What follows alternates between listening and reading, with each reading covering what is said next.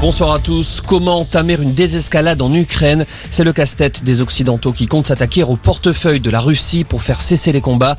Les 27 pays de l'Union européenne se sont mis d'accord cet après-midi pour geler les avoirs européens de Vladimir Poutine et de son ministre des Affaires étrangères Sergei Lavrov. Mais la France veut aller encore plus loin.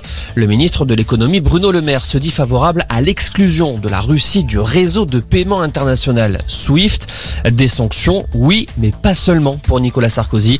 L'ancien président a rencontré Emmanuel Macron à la mi-journée à l'Elysée et pour lui, la diplomatie doit rester un élément central. Écoutez. Le temps de la désescalade doit venir. La seule voie possible, la seule, c'est la diplomatie. Car l'alternative à la diplomatie, c'est la guerre totale.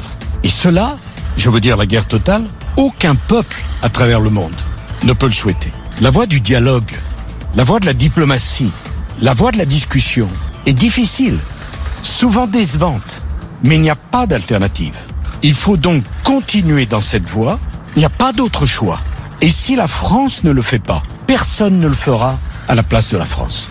Et avant Nicolas Sarkozy, François Hollande a également été reçu par Emmanuel Macron. Il demande à ce que l'Europe, la France et l'Alliance Atlantique soient à la hauteur. Dans ce contexte, la visite d'Emmanuel Macron au Salon de l'Agriculture est bouleversée. Pour le premier jour de l'événement Porte de Versailles demain, c'est Jean Castex qui remplacera le chef de l'État. Le Premier ministre effectuera une déambulation dans les travées.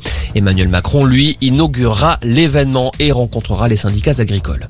Également dans l'actualité, Marine Le Pen et Éric Zemmour devraient bien participer à la présidentielle. Selon François Bayrou, la banque de parrainage qu'il a mise en place a recueilli assez de signatures pour ces deux candidats.